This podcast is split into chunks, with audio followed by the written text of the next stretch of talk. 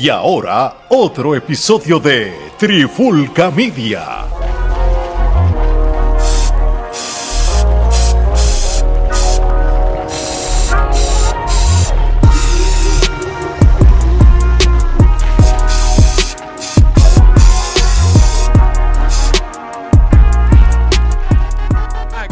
Comenzar el podcast más sincero de cuando se trata de hablar del género urbano.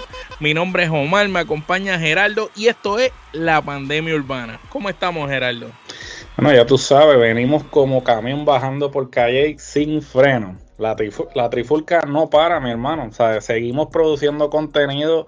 Tenemos a la competencia como serpientes arrastrándose por el babote, mi hermano. Así mismo es, los tenemos a todos mordidos y, y, y sorprendidos porque nosotros no somos una plataforma de lucha libre, nosotros éramos una plataforma de lucha libre, nosotros somos una plataforma de varios podcasts de diferentes temas. Y uno de los temas que más duro le damos es la lucha libre porque nos encanta, pero los tenemos a todos sufriendo, ponemos a la competencia a gozar. Y eso que no es, que no es nuestro único enfoque, si fuera nuestro único enfoque no quisiera imaginarme lo demás, pero hoy dejamos la lucha libre a un lado y nos vamos para el género urbano. Eh, tenemos un tema muy, muy interesante. La música regional mexicana fusionada con la música urbana parece ser la nueva tendencia. Y es que esto es lo que se está viendo. Increíblemente, Gerardo, tú fuiste el que estructuraste prácticamente este tema. Generalmente yo soy el que produzco lo que es la pandemia urbana. Cada uno de nosotros produce diferentes de los podcasts pero eh, este episodio en particular pues fue de tu producción. Eh, háblanos un poquito y danos un poquito de contexto de, de lo que vamos a estar hablando en este tema. Básicamente, si usted es de los que vive debajo de una roca y completamente enajenado este, de lo que sucede a su alrededor o en las redes sociales en este caso, pues aquí en la pandemia siempre lo ponemos al día, ¿no? Ese es nuestro trabajo. Nosotros hacemos la investigación y usted y entonces lo informamos. Y no es secreto, desde siempre la música regional mexicana este, ha tenido una gran acogida en México, obvio. Eh, y parte de los Estados Unidos, en especial en los estados fronterizos, este, pero lo que era Puerto Rico, República Dominicana, este, Sudamérica, eh, no eran la orden del día. Ciertamente, pues, este, es una música, como dice la palabra, bastante eh, Regional. regional. Sin embargo, este, esta tendencia ha empezado a cambiar. Este, el visionario Alex Gargolas eh, había mencionado hace unos años atrás que la música mexicana había que apostar a ella y que iba a pegar.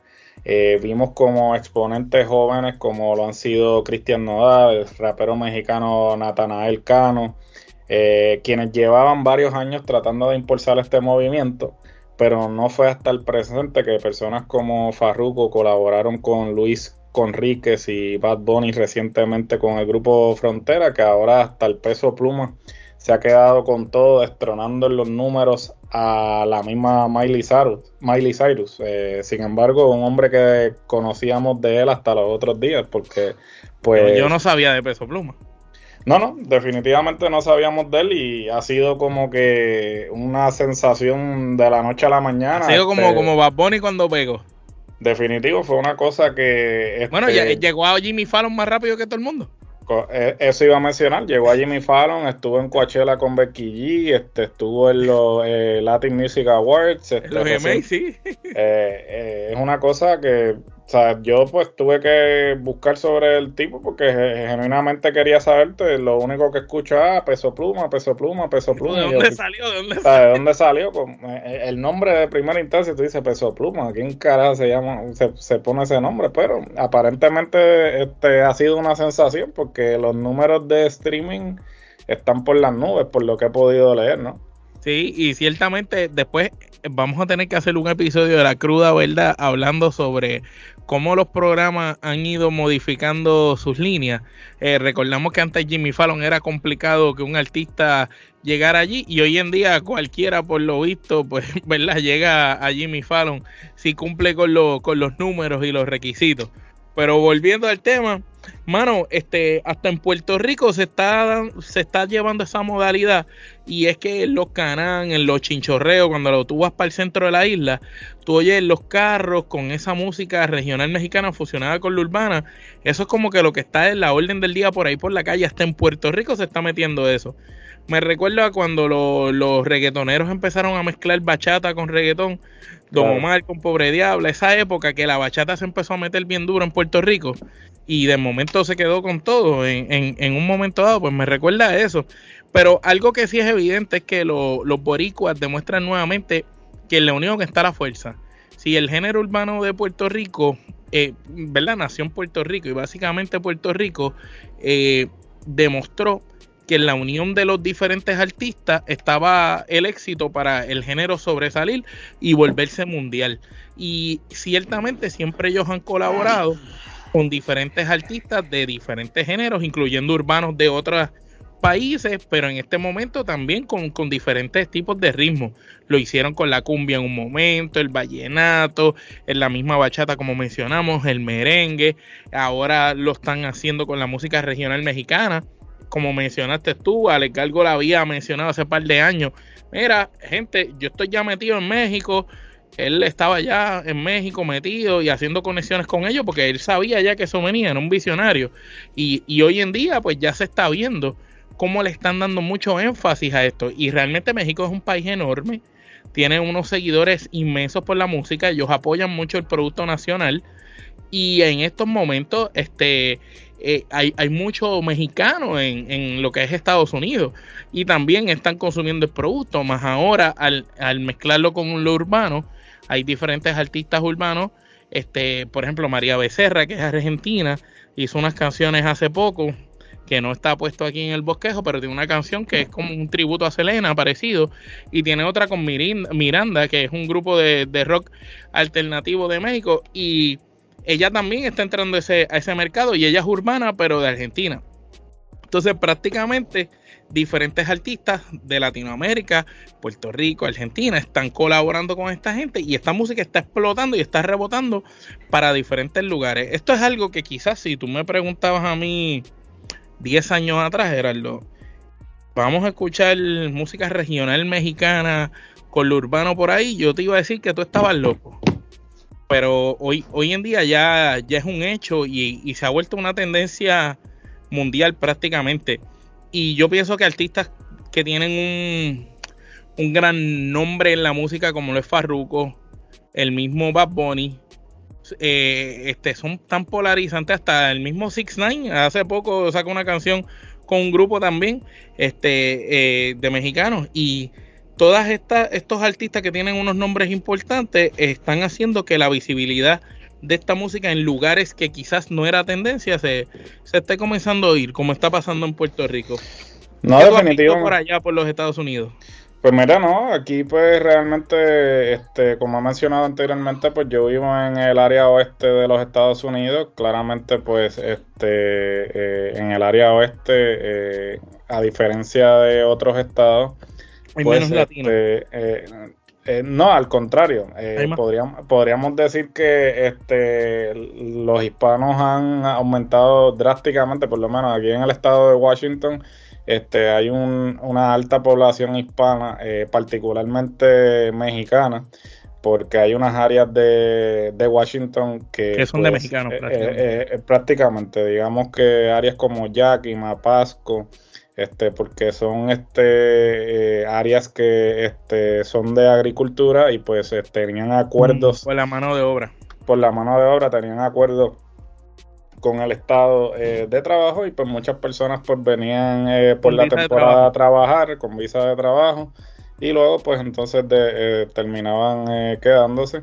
Y entonces también... O se pues, casaban con locales. Sí, o se casaban con locales. Este, también pues tiene eh, California, obviamente, eh, este, una alta concentración este, de población mexicana. Y pues obvio, siempre ha estado presente lo que es toda la cultura mexicana y lo que es la fusión de lo que es la cultura mexicana con la cultura estadounidense, ¿no? Este, y, y han, habían habido movimientos eh, pero sin embargo siempre eran bien regionales. a menor escala. Sí, a menor escala y estaban, este, eran bien particulares en cuanto a dónde se consumía, ¿no? Porque, por ejemplo, Selena es un perfecto ejemplo. Selena, en ciertos estados. Sí, era más, más, bien en el suroeste, particularmente en Texas, por eso es que se llama el Tex-Mex, este, lo que ella termina este, proliferando o haciendo famoso. Sin embargo, de hecho, perdón pues que te interrumpa, que la canción que María Becerra hace es básicamente eso, está, está inspirada en un Tex-Mex, aunque tiene un poquito de urbano. Sí, no, definitivo. Y hasta cierto punto, pues obvio, antes eh, no había la misma forma de difundir que hay ahora. Antes pues era, eh, sí, antes era que si las emisoras, los programas de televisión y todo eso, irse de gira y esas cosas, y entonces a veces pues tú estabas un poco limitada en términos de cómo llegar a las personas. Sin embargo, ahora con las redes sociales pues ahora es fácil tú simplemente subir y entonces pues si, si la pegaste pues te volviste viral y entonces en el caso de este individuo peso, pluma, pues, eso es lo que ha sucedido, inclusive he estado viendo recientemente otro también que, es de Guanajuato, un tal Santa Fe Clan que ha estado bien activo en las redes sociales y colaborando con influencers y todo eso y lo he visto también salir, ese es otro también que está y otro detalle, los grupos mismos de algunas bandas de regional mexicano están comenzando a vestir no tan típico como el mexicano típico. Claro, están un poquito más urbanos, más sueltos, más modernos. Y, eso era lo que estábamos hablando. Y eso, y eso se ve distinto también. Por ejemplo, tú tienes un tipo como Natanael Cano, que es un rapero mexicano, que viste como los raperos así urbanos de acá, que si tú lo ves por ahí, pues apela al mismo demográfico, podríamos decir. Correcto, y el mismo peso pluma que, lo que te canta son corridos, pues no tiene una, No, es un, no tiene el, el aspecto de lo que normalmente se acostumbra que sea un cantante de, corrido. Este, y básicamente lo mismo pasó con Nodal. Nodal también era uno que, que era bastante tradicional en su vestimenta cuando comenzó. Y entonces ya, pues, obviamente. que para trascender había que, modificar. Ahora tiene un estilo que se hizo tatuajes en la cara. Ahora es un poco. Se, se, casó y preñó, o, no sé si se casó, pero está ahí, hasta embarazó a Kazú, la, rapera eh, argentina. Correcto, en ese aspecto pues sí, eh, y vemos sí como pues realmente ahora hay más elementos urbanos en, la música regional mexicana y como poco a poco pues de alguna manera u otra han funcionado, este claramente eh, de alguna forma u otra pues tratando de apelar pero sin perder la esencia, ¿no? Porque pues ciertamente eh, el ritmo sigue siendo el mismo, pero sí, pero como vi, tal vez la presentación ha cambiado precisamente para eh, poder, apelar a un público que normalmente no consumiría este tipo de música, ¿no? Y ahora, esta es la pregunta de los 60 mil chavitos. ¿Tú crees que esto es una tendencia y una modalidad momentánea ¿O tú crees que esto va a seguir por aquí para abajo y se va a volver en una super tendencia? Pues mira, este es bien difícil en estos tiempos tú poder realmente. Porque vamos a ser honestos. Y esto lo voy a decir con mucho respeto a los que hacen música hoy en día. Los que, los que hacen buena música saben que hacen buena música. Los que hacen basura saben que hacen basura. Claro, y el que hace buena música trasciende, ¿no? La calidad de la música hoy en día no es igual a la de antes. ¿Por qué podemos decir esto? La música de hace 10, 15, 20 y seguimos por ahí para abajo para atrás, tú la puedes escuchar todavía. Estas músicas de los últimos 10 años son canciones que de los últimos 10 años para acá son contadas las canciones que tú puedes escuchar como hits por lo largo de los años. La gran mayoría de las canciones son como desechables. Se escuchan un par de meses y ya ni se oyen. No, meses no. O sea, yo te diría que semanas. O sea, porque ese es el problema. porque canciones buenas se pierden. Ejemplo, claro, Towers sacó un álbum y Eladio Carrión. Los dos sacaron dos álbumes, hijos de puta. Buenísimo. El de Mike Tower era más comercial, más mainstream. El de Eladio Carrión era más a su esencia, pero los dos álbumes buenísimos. Y los álbumes salieron casi para la misma fecha. Se oyeron un par de semanas y ya Ahora si acaso tú oyes una que otra canción.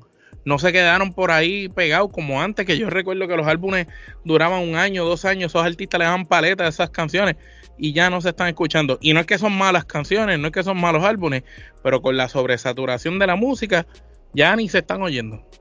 No, definitivo, y ese, ese es el problema, que es bien difícil tú poder palpar y como hemos tenido esta conversación anteriormente, es, es bien difícil tú poder eh, determinar qué es lo que la gente está consumiendo o qué es lo que la gente va a continuar consumiendo. Yo creo que pues esta mentalidad de lo trending, de lo que, ok, estás trending, pero estás trending que unos cuantos días, una semana y después pues vamos a lo próximo. Ya nada realmente tiene esa intención como de permanecer en, en la conversación, en la cultura popular, porque pues el consumo de la gente, ¿sabes? Bueno, eh, tal, eh, tal es el caso que ahora pues todo el mundo se está orientando a que todo lo que se produce sea de 30 segundos o menos porque el consumo de la gente ya está así, ya la gente no tiene la paciencia Canciones de dos minutos y pico.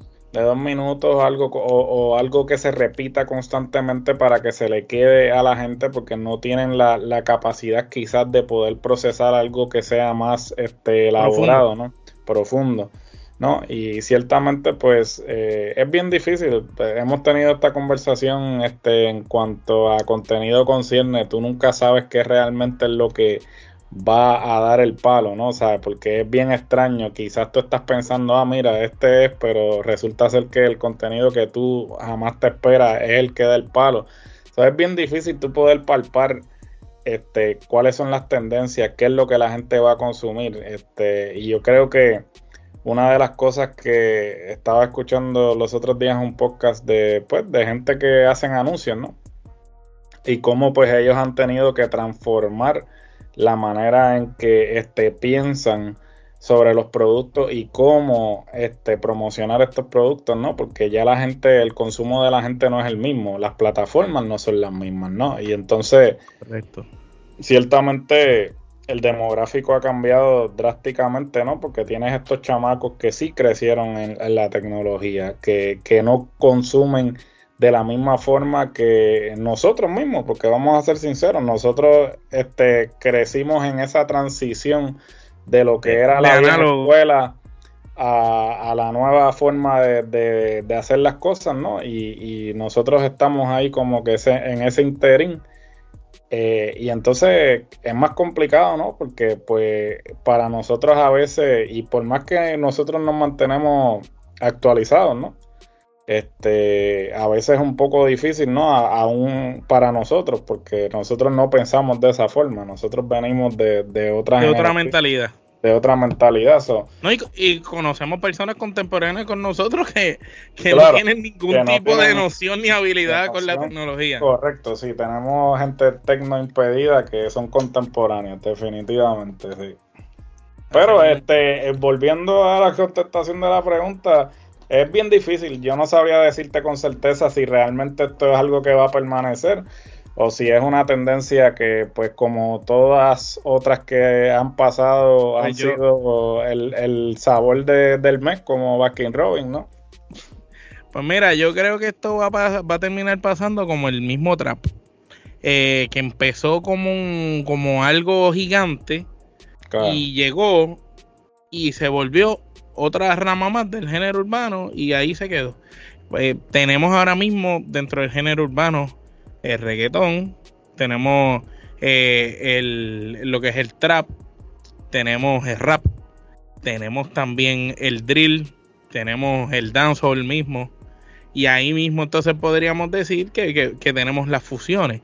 Y dentro de las fusiones con reggaetón, el reggaetón se, se, ha mezclado por lo largo de los años con bachata, con merengue, con salsa, con cumbia, eh, con bossa nova, este Don Omar lo mezcló hasta con zumba, este, tú sabes, se, ha mezclado con, todo, con bossa nova, sí, se ha mezclado con todo, prácticamente, con mambo también lo mezcló hace poco, el mambo aquel que hizo, claro. el, el, ya el género se ha mezclado con todo, pues faltaba yo creo, se había mezclado en un momento dado, tú te acuerdas, este, pasarela, que era de Dálmata, que tenía como un, vibe mexicano, Y para aquella época, Dálmata le dijeron que estaba loco, pero fíjate, Dálmata la vio. bueno, definitivamente ah, podríamos decir que, que anticipó, ¿no? Eh, que fue un visionario en ese aspecto. 20 años atrás. 20 años atrás le dijeron loco y mira dónde estamos ahora. Eso, para que tú veas, el hombre sabía lo que estaba haciendo. Increíblemente. Y hoy en día, pues podemos decir que entonces el regional mexicano, la música mexicana, fusionada con la urbana, eh, eh, está ahí también. Y pues eh, yo veo que se va a volver otra rama más de esa y se va a quedar ahí como con el tiempo. Interesante problema. Bueno, mi gente, de aquí pasamos a la sección favorita de todos ustedes, la que ustedes estaban esperando con ansia, donde el hombre experto, el zar del género urbano, el hombre con más conocimiento sobre género urbano, ¿quién más? Gerardo, nos trae lo que está caliente en la brea. Definitivamente, como les dije anteriormente, para que no tengan que ustedes invertir de su tiempo haciendo la investigación. Nosotros aquí en la pandemia hacemos la investigación por usted y le informamos. Así que comenzamos. Comenzamos con el orgullo de Puerto Rico y el artista número uno del mundo, Benito Martínez, mejor conocido como Bad Bunny, quien rompió en el Met Gala con su hermoso escote. Sin lugar a dudas, Benito siempre deja a todos asombrados. Sí, sí, se, se veía precioso. Se veía, precioso, Con, ese con ese hermoso escote, ese peinado. Con su cola, con su cola. Con la cola de flores, bajándose de, la misma limusina de las Kardashian. Parecía hasta una más de las Kardashian. Por no, definitivo. Me parece que este, en la próxima temporada asumo que este Benito ya firmó su, su, su, relevo para este que pueda salir el pietaje. Así que está preparándose para hacer una Kardashian más, al parecer. va, por buen camino, va por buen camino. Va por buen camino, definitivo. Bueno, y continuamos con lo que está caliente. Desafortunadamente siempre tengo que hablar de este individuo porque lamentablemente siempre hace algo para estar presente en esta sección y es que el inservible con más suerte en este mundo, Anuel AA, quien continúa cantando canciones que había grabado con Karol G con clara intención de mantenerse relevante y continuar ese lavado de cara que eh, le están haciendo eh, en sus presentaciones y ahora las que había compuesto dedicándole frases las está mencionando nuevamente. Al parecer no puede estar tranquilo con que el colombiano Faith se esté comiendo a Carol, que rápidamente tira indirecta, está más desesperado que nunca. Definitivamente, amigo, ya pasa la página. Esa muchacha, lo mejor que pudo hacer fue deshacerte de ti. Se deshizo de ti, mira, ya y mira que, como la Está debajo de Bad imagínate. definitivamente tú eres la putada, tú eres la que la estaba alando para el fondo. Así que, este, mijo, recógete a buen vivir, haz lo tuyo y deja a esa muchacha quieta. No estés buscando pauta con ella.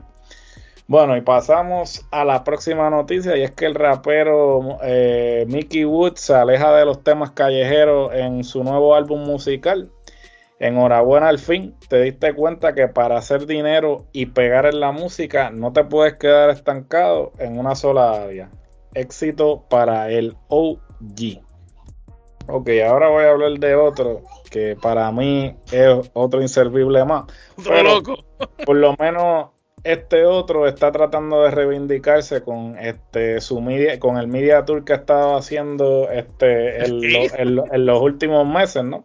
Este y que continúa, ¿no? Eh, haciendo colaboración, eh, colaboraciones y entrevistas de todo tipo. Y es que Tekachi 69, como se le conoce ahora 69 o whatever como ahora es 69 ya no es Tekachi. ahora 69 whatever como se escriba eh, mencionó que viene por la posición número uno de la música urbana latina y es que el artista coge golpizas. Está enfocado trabajando con varios compositores y productores y está sacando las mejores canciones de toda su trayectoria. Que cabe destacar que a mí la voz de él este, es desesperante, sin embargo la canción que hizo con el Lenier, con el, con, el, artista cubano, eh, la letra es muy buena, este, la voz del jode la canción, pero fíjate, la letra es muy y el concepto del video está, está, brutal. El concepto del video está muy bueno también. les recomiendo la canción. Obviamente, si quieren este, obviar la parte que él canta, lo pueden hacer. Simplemente enfóquense en la parte. Debería de producir, ¿verdad? no, sí, él se, debería mantener. Sí, debería ser un productor. Es como eh, Tekashi, yo no sé quién le dijo que, que, él cantaba. Definitivamente, el que le dijo que él canta. Este, yo creo que es el mismo que le dijo a Anuel que canta. Eh, sin duda alguna. Este, ambas personas mienten vilmente. Y para culminar este, esta sección, este, y como es de esperarse, no puedo culminar esta sección sin dejarlos con un verso de poesía urbana. Y dice así: Todas mis comisiones van para el pote de las tetas. Él busca mis fotos para jalarse la puñeta. Me quité la máscara before vendetta. Chillan si lo saco y lloran para que se lo meta. Hermosas palabras de Villana Santiago Pacheco, mejor conocida como Villana Antillano. después de esas palabras, hasta yo estoy pensando en echarle tres pesos para las tetas. No, definitivamente, este, sin duda. Ya a mandar un este, este, palabras con luz y este, profundas, sin duda alguna, sin duda alguna. Bueno, mi gente, con ese hermoso verso de poesía urbana que Gerardo nos deleitó, damos por concluido este episodio de la pandemia urbana.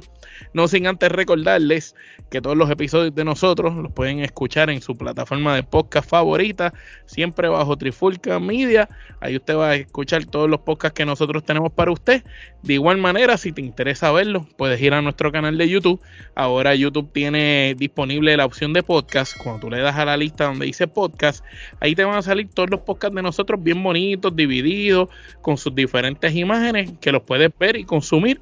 De igual manera, sabes que además de podcast en YouTube tenemos diferentes contenidos que vamos subiendo, como por ejemplo el contenido que subimos la semana pasada refiriéndonos a las carteleras que iban a ver de lucha libre, incluso el resumen de parte de la trifulca de lo que sucedió en la cancha José Pepín entre la firma del contrato de Gallo de Producer y Chiqui Star.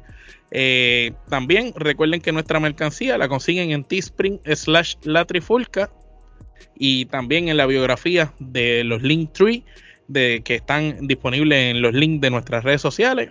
Nos pueden buscar en Facebook, Twitter, Instagram, TikTok como Trifulca Media. Nuevamente, mi gente, muchas gracias por el apoyo a todas las personas que nos escuchan, a todas las personas que nos ven y a todos los que nos siguen en las redes sociales. Sigan conectados con Trifulca Media en su plataforma favorita de parte de Gerardo Rodríguez y Omar Vázquez. Esto es, hasta la próxima.